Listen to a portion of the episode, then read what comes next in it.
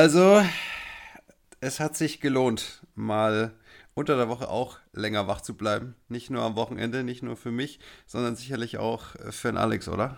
Wahnsinnsspiel. Also ich war, ich war gar nicht bei mir daheim. Ich habe mir das Spiel im Sportheim angeschaut. Da haben wir auch so einen alten Dinosaurier-Laptop und da habe ich, hab ich den Stream aufgemacht und habe mir die zweite Halbzeit angeschaut. Ähm, verrückt. Verrücktes Ende. Ja. In, äh, ich glaube, zu Beginn des dritten Viertels hatte Freiburg auf Instagram gefragt, was mir, was man den Eisvögeln wünscht. Und da habe ich geschrieben, ich wünsche mir eine Overtime. Und da war ich, war ich schon ein bisschen forsch. Also ich möchte einfach so viel von diesen beiden Teams wie möglich noch sehen in dieser Saison. Und ich habe meine fünf extra Minuten bekommen.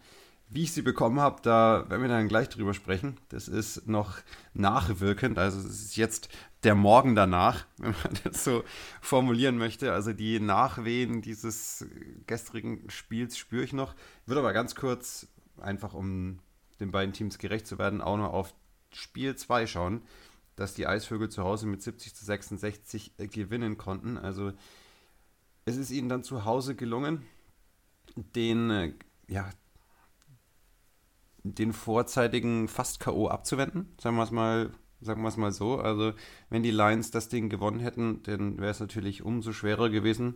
Nicht, weil dann die Mannschaft auf einmal besser ist, sondern natürlich aufgrund der psychologischen Komponente.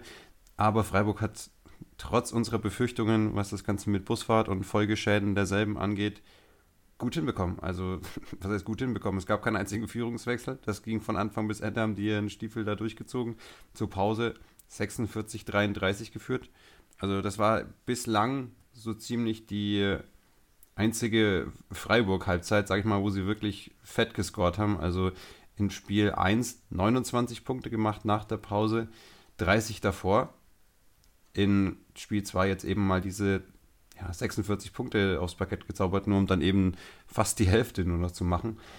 Und in Spiel 3 waren sie da auch eher zurückhaltend, also 40 Punkte dann in der zweiten Halbzeit. Aber da kommen wir noch dazu. Herausragende Performances auf Freiburger Seite. Ja, muss man einfach Minna Paunovic loben. Also irgendwie aus der, ja, aus der ich weiß nicht, aus dem Karriereende zurückgekommen. Ich glaube, die hatte ja gar nicht mehr gespielt oder nicht mehr spielen wollen. Jetzt durch die Verletzung von Emily Kapitza am Anfang durch die Verletzung von Angelina Radic da wieder reingerutscht. Sechs von sechs aus dem Feld geschossen. Am Schluss dann auch noch einen, einen Dreier verwandelt und dann in, ja, nicht mal 18 Minuten 13 Punkte gemacht. Und das war auch der Unterschied. Das hatte ja auch Igor so schön im Stream rausgearbeitet. Die Bank von Freiburg, in dem Fall eigentlich nur zwei Spielerinnen, also Paunovic und Peach, mit insgesamt 20 Punkten und bei den Rheinland Lions kam ja eigentlich nichts von der Bank. Also Jinke Delane hat einen Dreier getroffen und Lisa Koop hat zwei Punkte noch beigesteuert. Das war in dem Fall einfach zu wenig. Und ja, Greta Krüger nur dreieinhalb Minuten gespielt, äh, Rovi Jongeling in zwölf Minuten ohne Abschluss geblieben. Wenn du nicht wirfst, kannst du auch nicht scoren. Also an der Stelle mal eine absolute Superweisheit von mir. Und so hat es Freiburg dann am Ende geschafft, das Ding dann auch irgendwie über die Bühne zu bringen. Also die erste Halbzeit war überragend, dann die Lions mit einem bockstarken dritten Viertel, zehn Punkte Rückstand aufgeholt und ja, am Ende dann aber war es dann ja doch souverän von Freiburg, wie man das eben bei einem Vier-Punkte-Sieg von 70-66 sagen kann. Also sie haben es sich dann am Ende nicht mehr nehmen lassen. Großes Problem, gigantisches Problem bei den Rheinland Lions, Alex, sind folgende Zahlen. 24, 27, 22. Und ich bin mir relativ sicher, du weißt, was diese Zahlen beschreiben sollen. Ich dachte jetzt, du sagst jetzt uh. die drei, die drei Scores von, von Rollerson, Bear und Joyce Smith, aber. Schön wär's. Ähm, ja, gut, du hast schon gesagt, die haben halt keine Hilfe bekommen, aber was heißen die Zahlen? Vielleicht Turnover? Ähm, ja, genau. Turnover? Ja, okay. so habe ich die Ballverluste hier dann in, im Tool markiert. Ach so, in den, in den drei verheerend. Spielen jetzt. Eins, zwei, drei. Genau. Und immer über 20 Tonnen. Okay. Ja. Verstanden. Ja. Was ich noch zum Spiel 2 sagen wollte, ja, also Freiburg hatte da eine Phase, wo sie ja, wo sie dann irgendwie schlecht aus der Kabine gekommen sind. Ich glaube, sie haben wirklich fast fünf, sechs Minuten lang gar nicht gescored und die Phase hat Rheinland echt gut genutzt. Aber dann hat Freiburg wieder so eine, also dann kam Freiburg wieder besser ins Spiel und konnte es wieder halbwegs kontrollieren. Also dann auch vielleicht oder wahrscheinlich auch mit Hilfe der Halle. Aber das hat mich sehr gewundert, dass, ja, dass sich Freiburg dann aus diesem Tief nochmal befreien konnte und, und dann halt, wie du gesagt hast, relativ souverän den Sieg einfahren konnte bei sich zu Hause. Ja. Also abzüglich der sieben Turnover bei Joyce Cousin Smith einfach unglaublich, was die leistet in den Finals, also was Effizienz angeht und dann auch Scoring Output, also in 38 Minuten, die sie da auf dem Feld stand, 23 Punkte gemacht in Spiel 2, dafür nur 14 Würfe gebraucht, also 8 von 14 und ja, vor allem die 2 von 6 Dreier äh, hauen natürlich rein, Romy Bär auch die, den Scoring Output jetzt wieder hochgefahren, weil, und das ist ja eine Schwachstelle im Spiel der Lions, und zwar eine, für die sie nichts können, dass sich äh, Taylor Words Purifier da mit Verletzungen durchschlägt, das ist aller Ehren wert, aber man merkt einfach, dass sie nicht bei 100% ist. Also, was ich so mitbekommen habe, was so ihre Competitiveness und ihren Fighting Spirit und all das angeht, ich hätte auch einfach Kampfgeist sagen können, okay, es überragend. Also, wie sie sich da aufreibt gegen Shiori Asuma, es gibt dankbarere Aufgaben in der Liga, aber sie kommt überhaupt nicht in ihren Flow, was die eigenen Abschlüsse angeht. Also, die Quoten in den Finals, das ist schon, also das tut weh, nicht weil es so schlecht wäre oder weil sie schlecht spielen würde, sondern weil man ja weiß, was sie für eine tolle Basketballspielerin ist und was sie für eine tolle Scorerin ist. Aber 9 von 45 Field Goals und darunter 4 von 26 Dreiern sind so atypisch für sie, dass es ist mir echt leid und weh tut in gewisser Weise beim Zuschauen, weil ich jede Sportlerin und jeden Sportler verstehen kann, der sagt, ja, vielleicht sagt der Arzt, ich sollte nicht unbedingt spielen. Ne? Also kennt auch jeder, der mal Sport gemacht hat, aber man will halt bei sowas dabei sein. Und ja, also nicht kein Vorwurf, dass man irgendwie seinem Team damit mehr schadet, aber also vielleicht schadet man langfristig auch sich selbst bei so Verletzungen, das weiß man nicht. Aber es fehlt natürlich auch die Alternative. Und dann wird es echt schwierig. Also dann hast du auch noch ganz, ganz wenig Erholungszeit in den Finals. Also das ist, das ist wirklich schwierig. Und diese Verletzungssorgen bei den Lions, die schlagen schon durch und die wirken sich aus. Also das merkt man jetzt in den Finals schon. Und was man auch merkt, und das finde ich wirklich überraschend, es gibt so wenig Abschlüsse für Brianna Rollerson, da bin ich wirklich überrascht. Also die hat jetzt in Game 3 nur sechs Abschlüsse genommen und auch nur zwei Freiwürfe gehabt. Also die wird auch relativ fest angepackt äh, unterm Korb. Äh, ich weiß nicht, da hätte man vielleicht das ein oder andere Mal noch ein bisschen Luft durch die Pfeife schicken können. Aber ich mag das eigentlich auch ganz gerne, wenn relativ viel laufen gelassen wird. Und ja, also das Freiwurfverhältnis war jetzt kein großes Missverhältnis, wenn ich das überblicke. Das Problem war, dass die Lions in Spiel 3 ihre Freiwürfe einfach nicht getroffen haben, also nur mit 61 Prozent. Puh, also das sind so, so ein paar Kernpunkte, die mir aufgefallen sind. Und ja, also Taylor vs. Purify ist für mich so bisher in den Finals die tragische Figur, ohne eigenes Verschulden, aber einfach eine ja, unglückliche Verkettung von Umständen ne, mit dieser Verletzung dann gegen Salui, wo ja die meisten Leute schon dachten, die wäre ganz raus, so wie das ausgesehen hat. Aber ja, ich, wie gesagt, ich habe ich bringe da so viel Empathie mit und so viel Verständnis, sich in den Situationen dann eben nicht nach draußen zu stellen und zuzuschauen, wenn man das Gefühl hat, dass man eben spielen kann. Ja, bin deiner Meinung. Ähm, ist halt, also, was auch, wenn jetzt, wenn jetzt Taylor Woods Purify komplett fit wäre, äh, bin ich mir jetzt gar nicht so sicher, ob sie trotzdem an ihre Wurfquoten rankommen würde, weil diese Energie, die sie auf der anderen Seite des Felds braucht, die fehlt vielleicht dann auch, auch mit der wenigen Regenerationszeit und so. Aber was, was die für einen Job hinten in der Verteidigung macht, das, also da gibt es, glaube ich, gerade keine Spielerin, die Yasuma besser verteidigen könnte als sie jetzt gerade. Also mir fällt jetzt gerade keine ein und das hat sie jetzt dreimal schon bewiesen. Macht, macht da echt einen guten Job. Ja, also über die Regular Season 41% aus dem Feld geschossen fast 19 Punkte gemacht und 38,5 Prozent von der Dreierlinie. Ja. Drei von 7,5 etwa im Schnitt im Spiel. Und jetzt musst du überlegen, wenn sie im Schnitt drei pro Spiel macht und jetzt in den Finals in drei Spielen vier gemacht hat, da fehlen einfach wichtige Punkte, die die Lions in der Regular Season hatten. Und das ist so ein, so ein Ansatzpunkt, auch bei Brianna Rollerson, die ja gestern Geburtstag hatte, nochmal an dieser Stelle alles Gute nachträglich. Haben wir gestern schon brav gratuliert. Aber auch die kriegen sie nicht mehr in Abschlusssituationen. Also es war ja im ersten Viertel in Spiel 1 haben sie sie so großartig immer wieder unter dem Korb freigespielt, dass ich gedacht habe, oh je, oh je, die haben ja gar keine Antwort. Auch die hat in der Regular Season knapp 10 Abschlüsse pro Spiel genommen, 15 Punkte gemacht und dazu natürlich die 9 Rebounds gesammelt, da ist sie jetzt drüber. Aber auch sie ist einfach äh, in dieser Finalserie ne, mit, mit 12 Punkten und 6 Abschlüssen nur im Schnitt deutlich unterrepräsentiert in der Lions-Offensive. Also sie hat jedes Spiel nur 6 Würfe genommen war ja in manchen Spielen dafür ein bisschen öfter an der Freiwurflinie gestanden als jetzt gestern.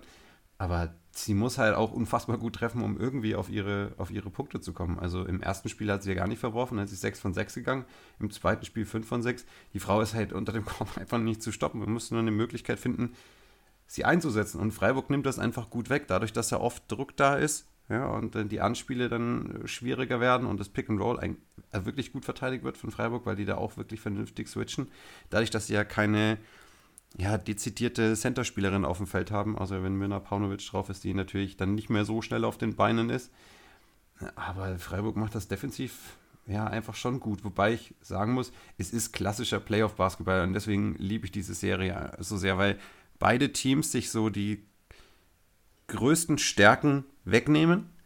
Damit sind beide Teams nie irgendwie am Limit. Du hast nie das Gefühl, die spielen so genau das, was sie in der Regular Season gespielt haben. Da leisten beide Scouting Departments, beide Coaches einfach geile Arbeit. Also kann man gar nicht anders sagen, weil kein Team sich so entfalten kann, wie, sie, wie es das vorher getan hatte. Und das ist eigentlich meiner Meinung nach ein Qualitätsmerkmal dafür, dass da zwei richtig, richtig, richtig gute Mannschaften gegeneinander spielen, weil sie eben in der Lage sind, sich gegenseitig die Stärken wegzunehmen und dann aber trotzdem einen Weg finden zu scoren und ja, sich da gegenseitig in die Bredouille zu bringen. Also wenn man jetzt mal nach 120 Minuten, nach zwei Stunden Basketball zwischen den beiden Teams den Schlussstrich zöge, ja, dann stünde es 1,5 zu 1,5. Und deswegen möchte ich auch nicht, dass diese Serie endet. Und ich habe auch wirklich keinen präferierten Gewinner. Also ich beide Mannschaften haben das nach dieser überragenden Saison jeweils verdient. Und auf beiden Seiten gibt es so tolle Stories. Also Rumi Bär, dass sie nochmal eine Meisterschaft gewinnt, Birte Tim, dass sie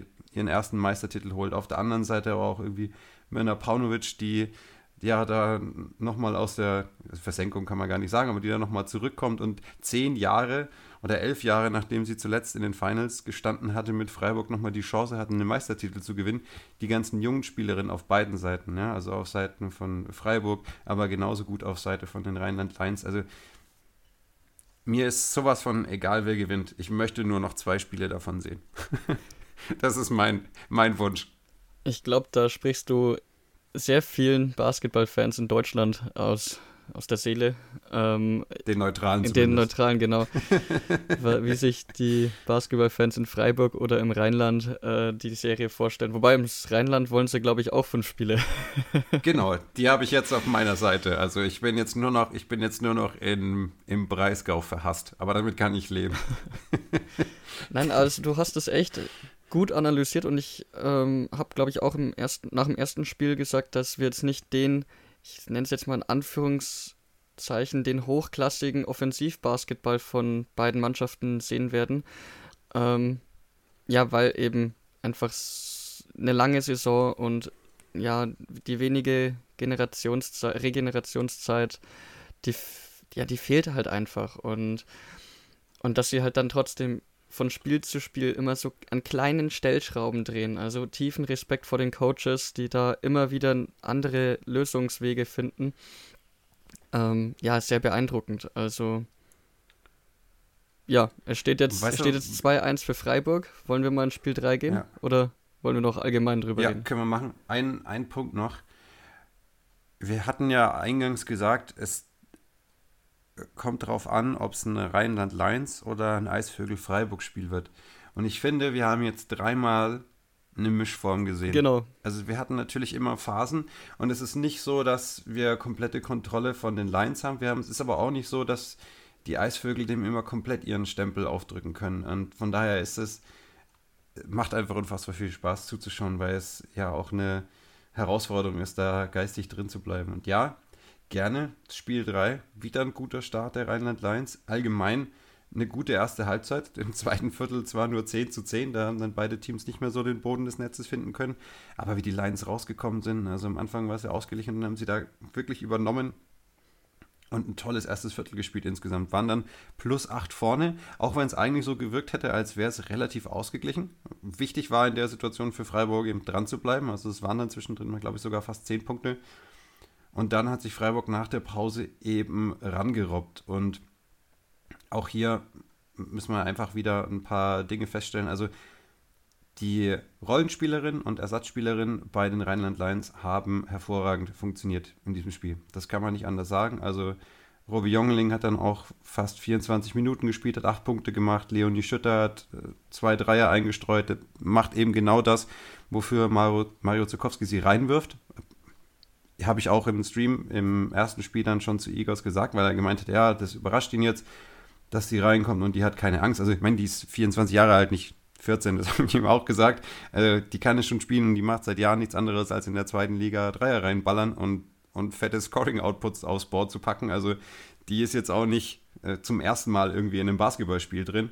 Ähm, genauso wie Greta Kröger, die ihn gestern nicht gespielt hat, muss man natürlich auch bedenken, die fährt jetzt dann, ja, wahrscheinlich heute nach Berlin zum Final Four für die WNBL, versucht dann den Titel nach Bonn zu holen, wird dann nicht zur Verfügung stehen in Spiel 4 und in einem eventuellen Spiel 5. Ja, bedeutet also klar, dass man dann die anderen Spielerinnen forciert. Jinke Delane hat auch ja, in ihren knapp neun Minuten das gemacht, was sie tun sollte. Hat vernünftigen Basketball gespielt, ne, hat einen Wurf getroffen, hat einen Korb vorgelegt.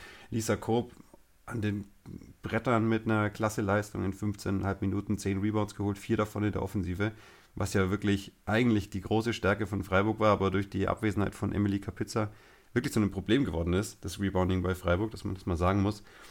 Also die Spielerinnen haben alle abgeliefert und ja, dann ist eben das Problem auf Seiten der Starter dann, also Taylor Woods Purifier hat 14 Punkte gemacht, aber die kamen eben ja zu großen Teilen von der Freiwurflinie. Also sechs Punkte hat sie in der Freiwurflinie gemacht und insgesamt nur drei von 17. Und da sind wir bei einem Punkt angekommen, der die Lions über die ganze Saison ausgezeichnet hatte. Und das war das Shooting und insgesamt einfach die Effizienz.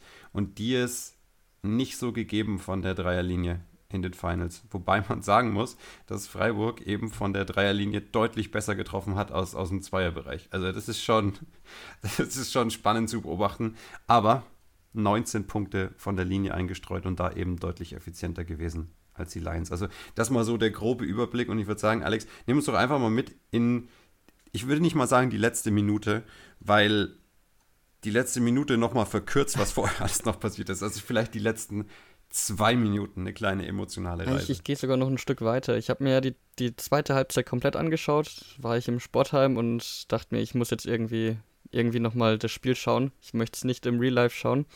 Und da dachte ich auch so, okay, es ist sehr ähnlich wie in Spiel 1, dass, dass Freiburg nicht näher rankommt als die sieben, acht Punkte und das Rheinland ist relativ kontrolliert. Also beide wieder nicht am Limit.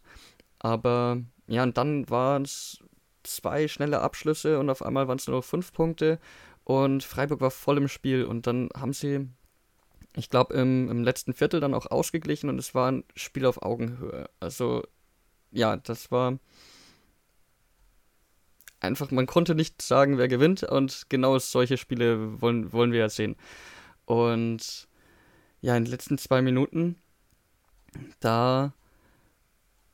Äh, ich, mir fehlen die Worte. Mir fehlen die Worte. Ähm, es wurde auf einmal alles getroffen. Also da wurden, wurden die Quoten wieder hochgeschraubt und ja, ein toller Pass von Cousin Smith über den Kopf zu, äh, zu Brianna Rollerson, die dann einfache Punkte erzielen konnte. Da war dann Rheinland wieder kurz oben auf. Dann eine kleine Auszeit von Freiburg. Ich glaube, das war dann der Dreier perfekt rausgespielt von. Nee, davor war noch Crystal Reed, die den Dreier getroffen hat. Und es stand wieder plus minus eins oder sogar Ausgleich. Wieder nächste Angriffswelle rollt von Rheinland. ich weiß jetzt nicht, wer da gescored hat. Nein, oder war das dann Lina Sonntag, die da den, den, den Block hatte? Oder Genau, war dann, genau unterm Korb gegen Tyler Woods Purify. Auf einmal geht es dann wieder in die andere Richtung, dann verliert ähm, Yasuma gegen Romy Bär den Ball, dann geht es wieder in die Richtung von Rheinland. Also, was sich da in den letzten zwei Minuten gedreht und gewendet hat, also ich, ich komme ja gar nicht mehr hinterher. Also, das merkt ihr ja selber gerade, dass ich. ähm, dass meine Gedanken nicht ganz so sortiert sind und genau so war halt auch das Spiel. Also da war nicht mehr viel Organisation. Die Organisation kam dann aber wieder durch die Auszeiten. Also ja. da haben dann auch wieder die Coaches ja, wieder Fall. richtig gute Arbeit geleistet und da schöne Plays zu kreieren. Bestes Beispiel, ähm, ich glaube, das waren auch noch 30, 35 Sekunden auf der Uhr und Freiburg hatte den Ball bei minus 3. So, jetzt bin ich wieder, jetzt bin ich auch wieder ähm, strukturierter. Und da dachte ich mir auch so, okay, ihr braucht jetzt nicht unbedingt den Dreier. Es reicht, wenn ihr einen Zweier werft, verteidigt und dann habt ihr nochmal den Ball. Also dieses, dieses klassische Two for One ähm, zum Ende eines Viertels. Ja, aber wenn das Play so perfekt ausgespielt wird und Lina Sonntag ähm, im Umkreis von drei Meter an der Dreierlinie keine Hand sieht, dann drückt die halt einfach ab und trifft den Wurf und es steht 64, 64. Also ähm, da sage ich auch nicht nein, wenn ich den Dreier bekomme. Ja, die Lions eigentlich super kollabiert in die Zone. Also das muss man schon sagen, die haben eigentlich den Pass, also für eine durchschnittliche oder für eine gute oder für eine sehr gute DBBL-Spielerin war der Passweg eigentlich zu. Aber Yasuma schafft es dann im, im Sprung, was ja sowieso nochmal schwieriger ist, den Ball über die Verteidigerin drüber zu passen und genau in die Hände von Lina Sonntag. Also da war wirklich überhaupt kein, kein Adjustment mehr nötig, irgendwie einen Schritt nach links zu machen, einen Schritt nach rechts zu machen, sondern der Ball landet in der Shooters Pocket und dann wird abgedrückt. Und genauso muss es dann auch sein. Und ja, Lina Sonntag jetzt nicht die besten Quoten gehabt bisher in den Finals. Gestern zwei von drei Dreien getroffen, der war big. Und ja, damit hatte Freiburg dann zwei Dreier in Folge verwandelt, war dann eben auch wieder dran und wieder drin im Spiel. Ja, und dann kam ja so die kontroverse Possession 1. Ich hatte das ja auch in die Story gepackt. Dann, ja, hat, haben die Rheinland Lions den Ball und kriegen irgendwie keinen Abschluss. Ja, also es hat mich auch gewundert. Es war so ein bisschen rumgerenne, aber es ist nicht viel passiert. Dann hat äh, Romy Bär versucht, einen Block zu stellen. Joyce Cousin Smith hat den aber nicht so richtig angenommen. Ja, und auf einmal äh, stürmt Taylor Woods Purify ähm, ja einfach von der Ecke ähm, nach oben. Also rennt er die Dreierlinie lang, kriegt den Ball, aber es sind nur noch ganz wenige Sekunden auf der Shotclock. Ja, ganz wenige sind vielleicht sogar schon eine zu viel. Also dann, ja, eben das Ding geschnappt, abgedrückt und ja, dann kommen wir zum, zu dem Punkt, Buzzerbeater ja, nein. Ich habe mir das wirklich genau angeschaut und im Videoprogramm auch immer links, rechts laufen lassen, die Frames überprüft. Dann habe ich reingehört, dann habe ich auch geschaut, ob ich die Shotclock sehe. Natürlich hast du im Streamer nicht die allerbeste Qualität, also nicht, nicht unbedingt an der Übertragung aus dem Rheinland, also ein, ein, Stück weit schon, aber allgemein siehst du das ja dann schlecht, wenn du nur so eine 1080 Pixel Kamera oben unter der Decke hast. Die nimmt das einfach nicht so gut wahr. Du hast keine Zeitlupen, du hast keine Close-ups, du hast nichts. Das heißt, du musst versuchen von zu Hause aus das irgendwie nachzuempfinden. Also du warst und als ich das live gesehen habe, du warst hab, der, das puh. Instant Review Center bei dir. Ja. Äh, ähm, ja. Am Schreibtisch zu Hause. Genau. Aber deswegen ist das ja auch so witzig, weil ich im Live-Bild dachte, viel zu spät. Nie im Leben. Hä? Hä? Hä? Und dann habe ich mal drauf geschaut und habe dann auch mich eben kurz mit Martin Spicker von den Rheinland Lions drüber ausgetauscht. Der meinte, in der Halle kam der Basser erst, als der Ball in der Luft war. Und dann habe ich mir gedacht, hä, aber wie, also Tonverzögerung, aber das würde ja bedeuten, dass das, also dass das Bild verzögert ist. Also dass wir erst den Ton bekommen und dann das Bild. Und dann habe ich mir gedacht, okay, das schaue ich mir nochmal ganz genau an, weil mein erster Gedanke instinktiv war, äh, Entschuldigung, also da ist die Tröte ja an, da führt die den Ball erst nach oben. Und dann schaue ich in das Bildmaterial rein und höre mir das genau an. Und tatsächlich startet die Sirene Sekundenbruchteile, bevor die Shotclock auf Null geht. Und dann dachte ich mir, hä?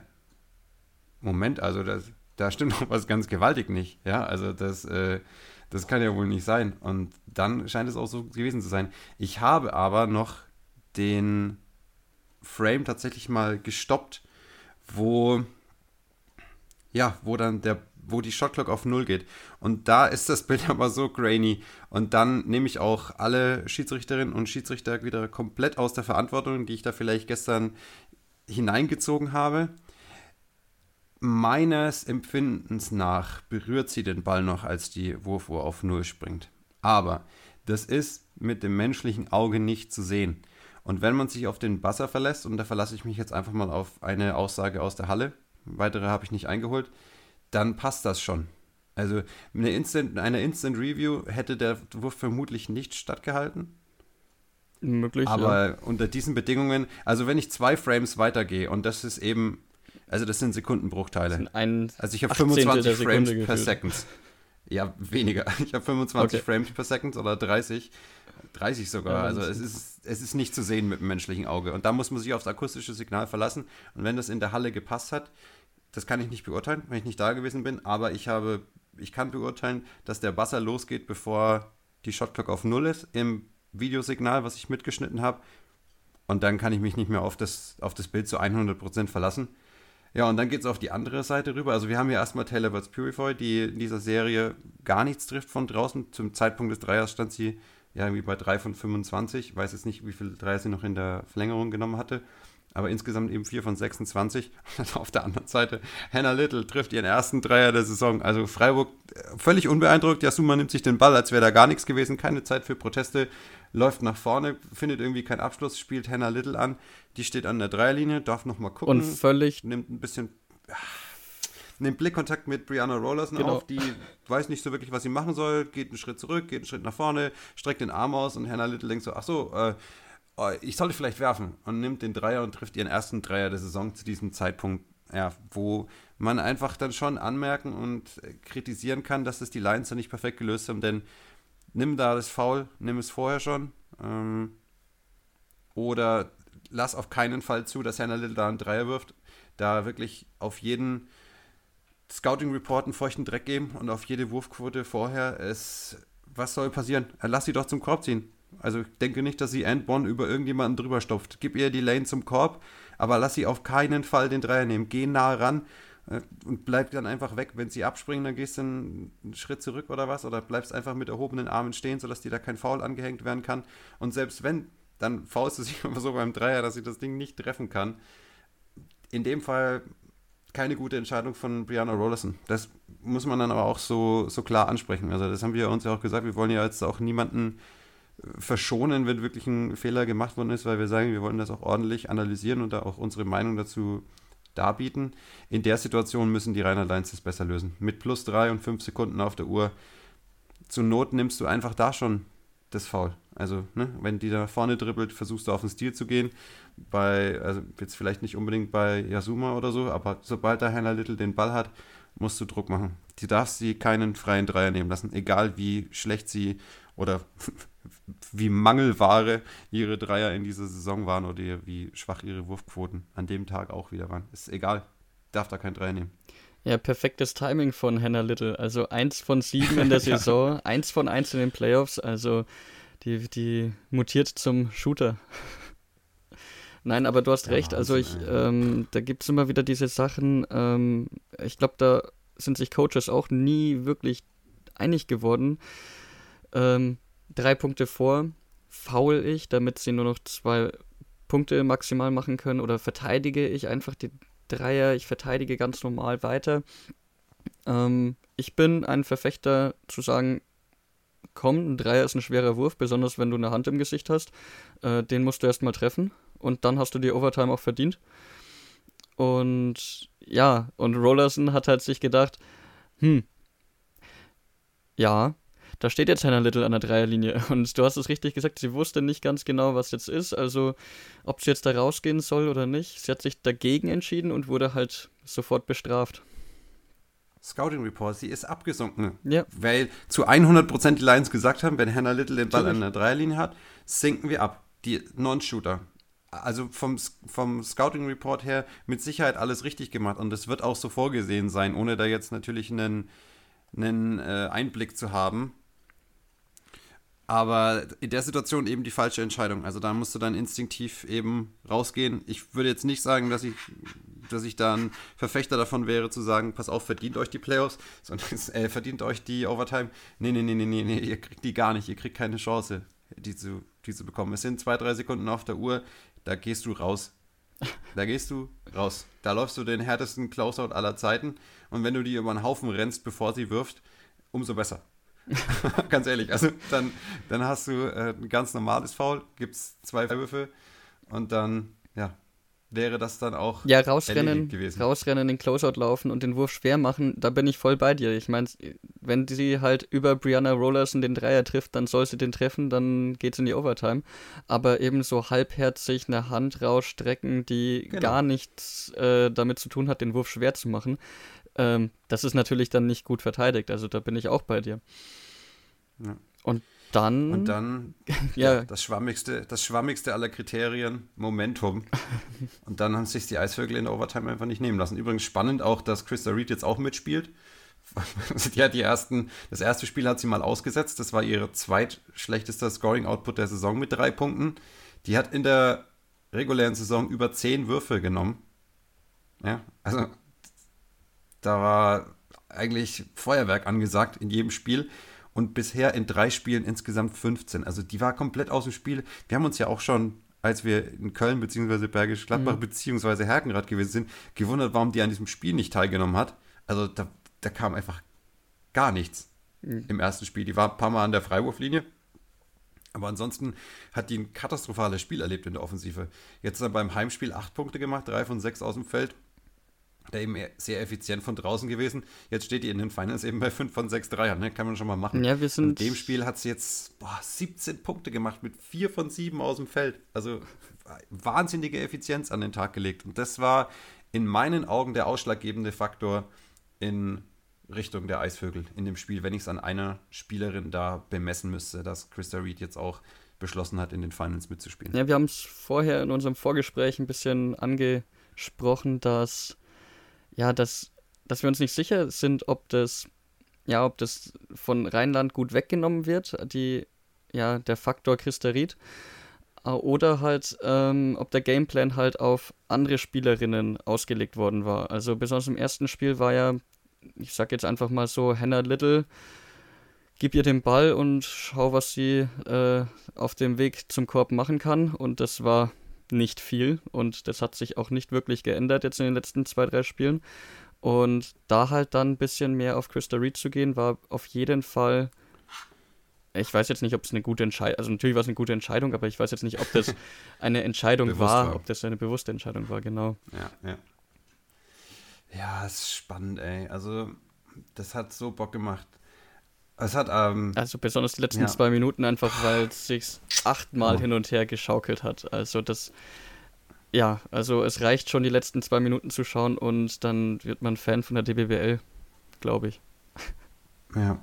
Also da haben wir dann auch wieder ge gemerkt, warum wir das machen. Also jetzt nicht insgesamt so Podcast und Video und so weiter, sondern warum wir uns halt mit Basketball beschäftigen. Weil einfach, es ist halt einfach ein geiler Sport. Also das gibt dir das gibt dir eins von 10.000 Fußballspielen, dieses Wechselbad der Gefühle.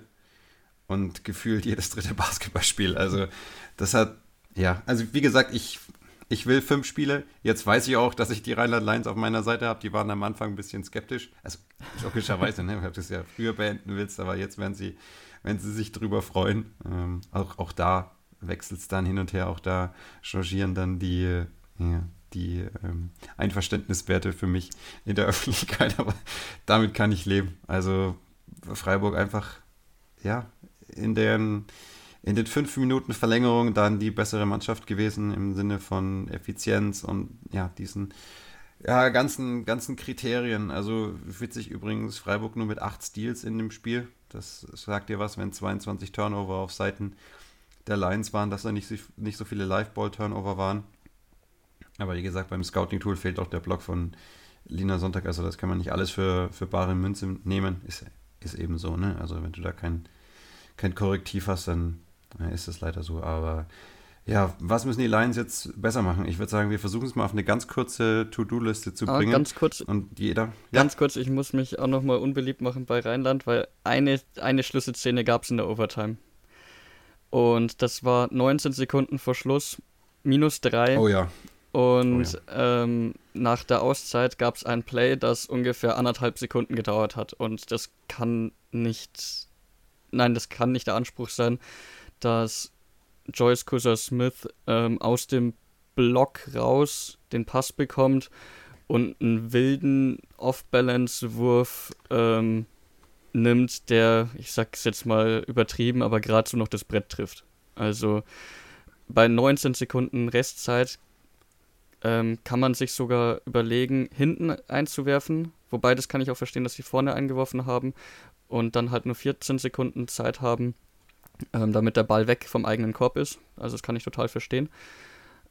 Ähm, aber halt, komm, du hast 14 Sekunden Zeit, dir einen schönen Abschluss zu erarbeiten und du kannst mir nicht sagen, dass das jetzt der Abschluss haben, äh, war, den Rheinland haben wollte.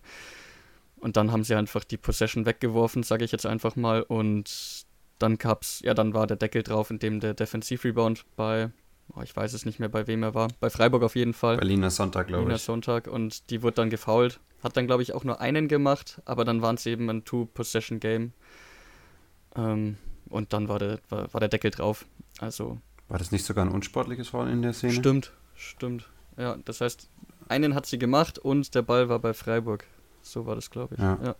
ja.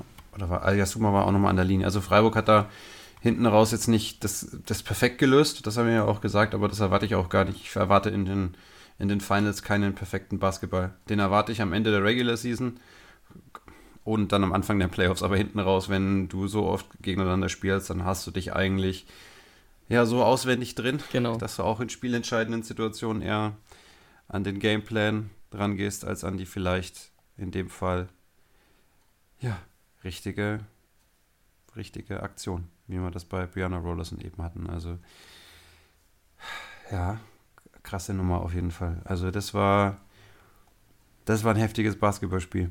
So habe ich es gern.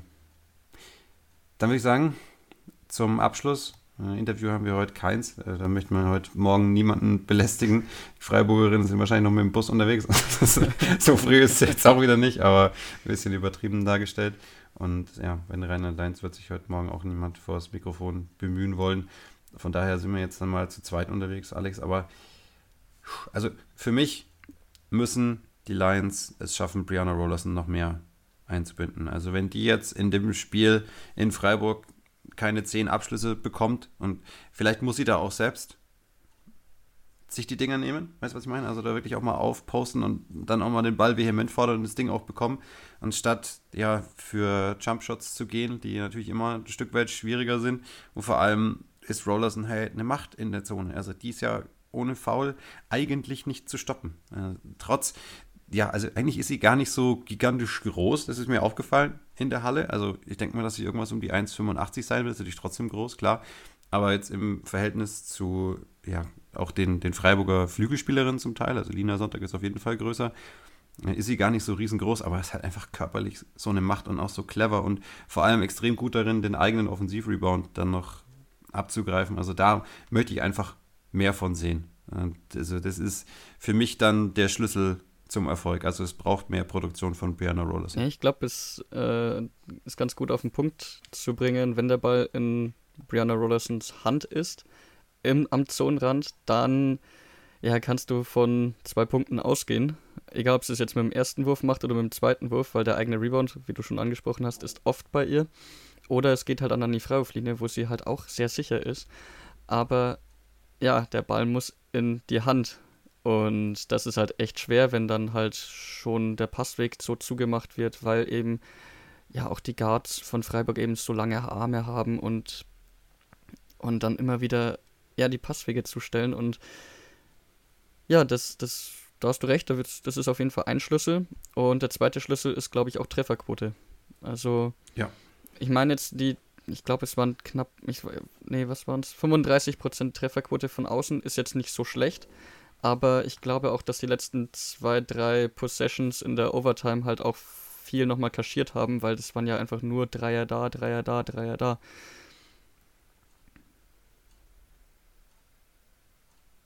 Ja. Also das wird, das wird spannend. Freiburg ist halt einfach defensiv ein ekelhaftes Team. Also das muss man einfach so sagen. Die, die Arme sind da überall. Also wir hatten es ja auch schon bei, beim letzten Podcast angesprochen zu Hannah Little. Also offensiv jetzt nicht die beschlagenste Spielerin, aber defensiv einfach eine absolute Pest. Also wirklich unangenehm und einfach eine super krasse Schnellkraft. Also dann die zweiten, den zweiten Sprung, den macht die, da bin ich nach dem ersten noch nicht mal gelandet und da passt kaum, ja, so ein Telefonbuch passt sowieso nicht drunter, aber du kannst, kannst auch keine Game Day-Broschüre drunter legen, wenn ich abspringe. Also, das ist schon, das ist schon beeindruckend. Und naja, was die Freiburger da aus Feld gepackt haben vom Coaching-Staff her und dann ja auch die Spielerinnen da so vorzubereiten, das ist schon aller Ehren wert. Und ich bin gespannt, wie das jetzt eben ablaufen wird. Ich glaube, dass es hier nochmal einen Momentum-Shift geben kann und for the sake of the argument auch geben wird. Also ich glaube an ein, ein Spiel 5 am 1. Mai. Ich will heute mal gar nichts sagen.